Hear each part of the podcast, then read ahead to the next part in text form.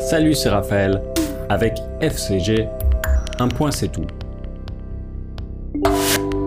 Et aujourd'hui, on parle de Georges Brassens.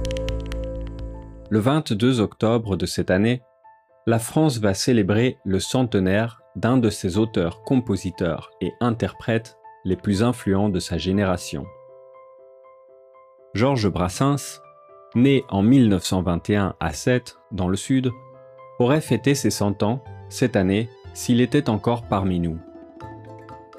Il nous a laissé plus de 200 chansons dont certaines sont devenues des grands classiques.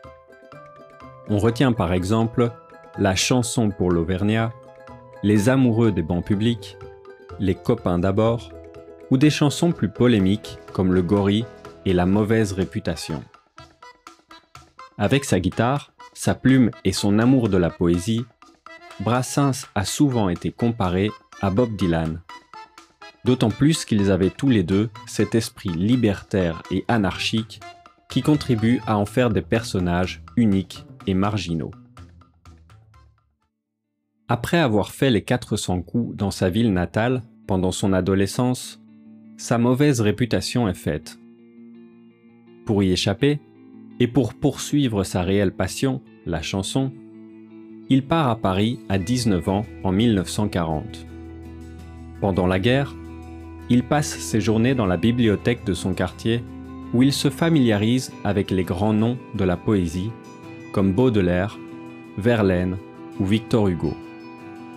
Il loge dans la petite maison sans gaz et électricité de Jeanne, une amie de sa tante la simplicité des conditions de vie a eu un impact important sur sa personnalité.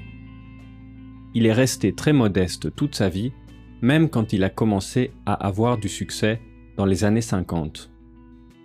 Au lieu de déménager dans une grande maison, il a préféré offrir de meilleures conditions de vie à ses hôtes, Jeanne et son compagnon, l'Auvergnat.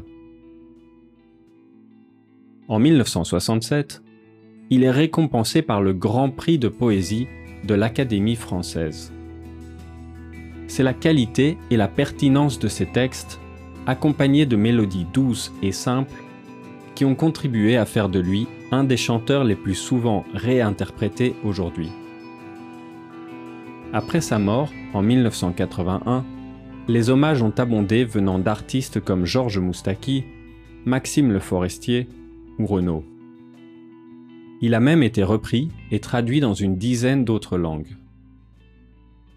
Ce mois-ci, les deux villes les plus importantes dans la vie de Georges Brassens, Sète et Paris, organisent des festivités pour son centenaire.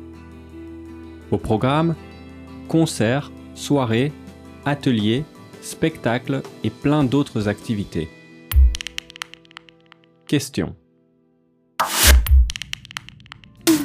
Quel est votre style de chanson préféré? Préférez-vous la chanson à texte ou la musique instrumentale? À quels autres artistes Georges Brassens peut-il être comparé?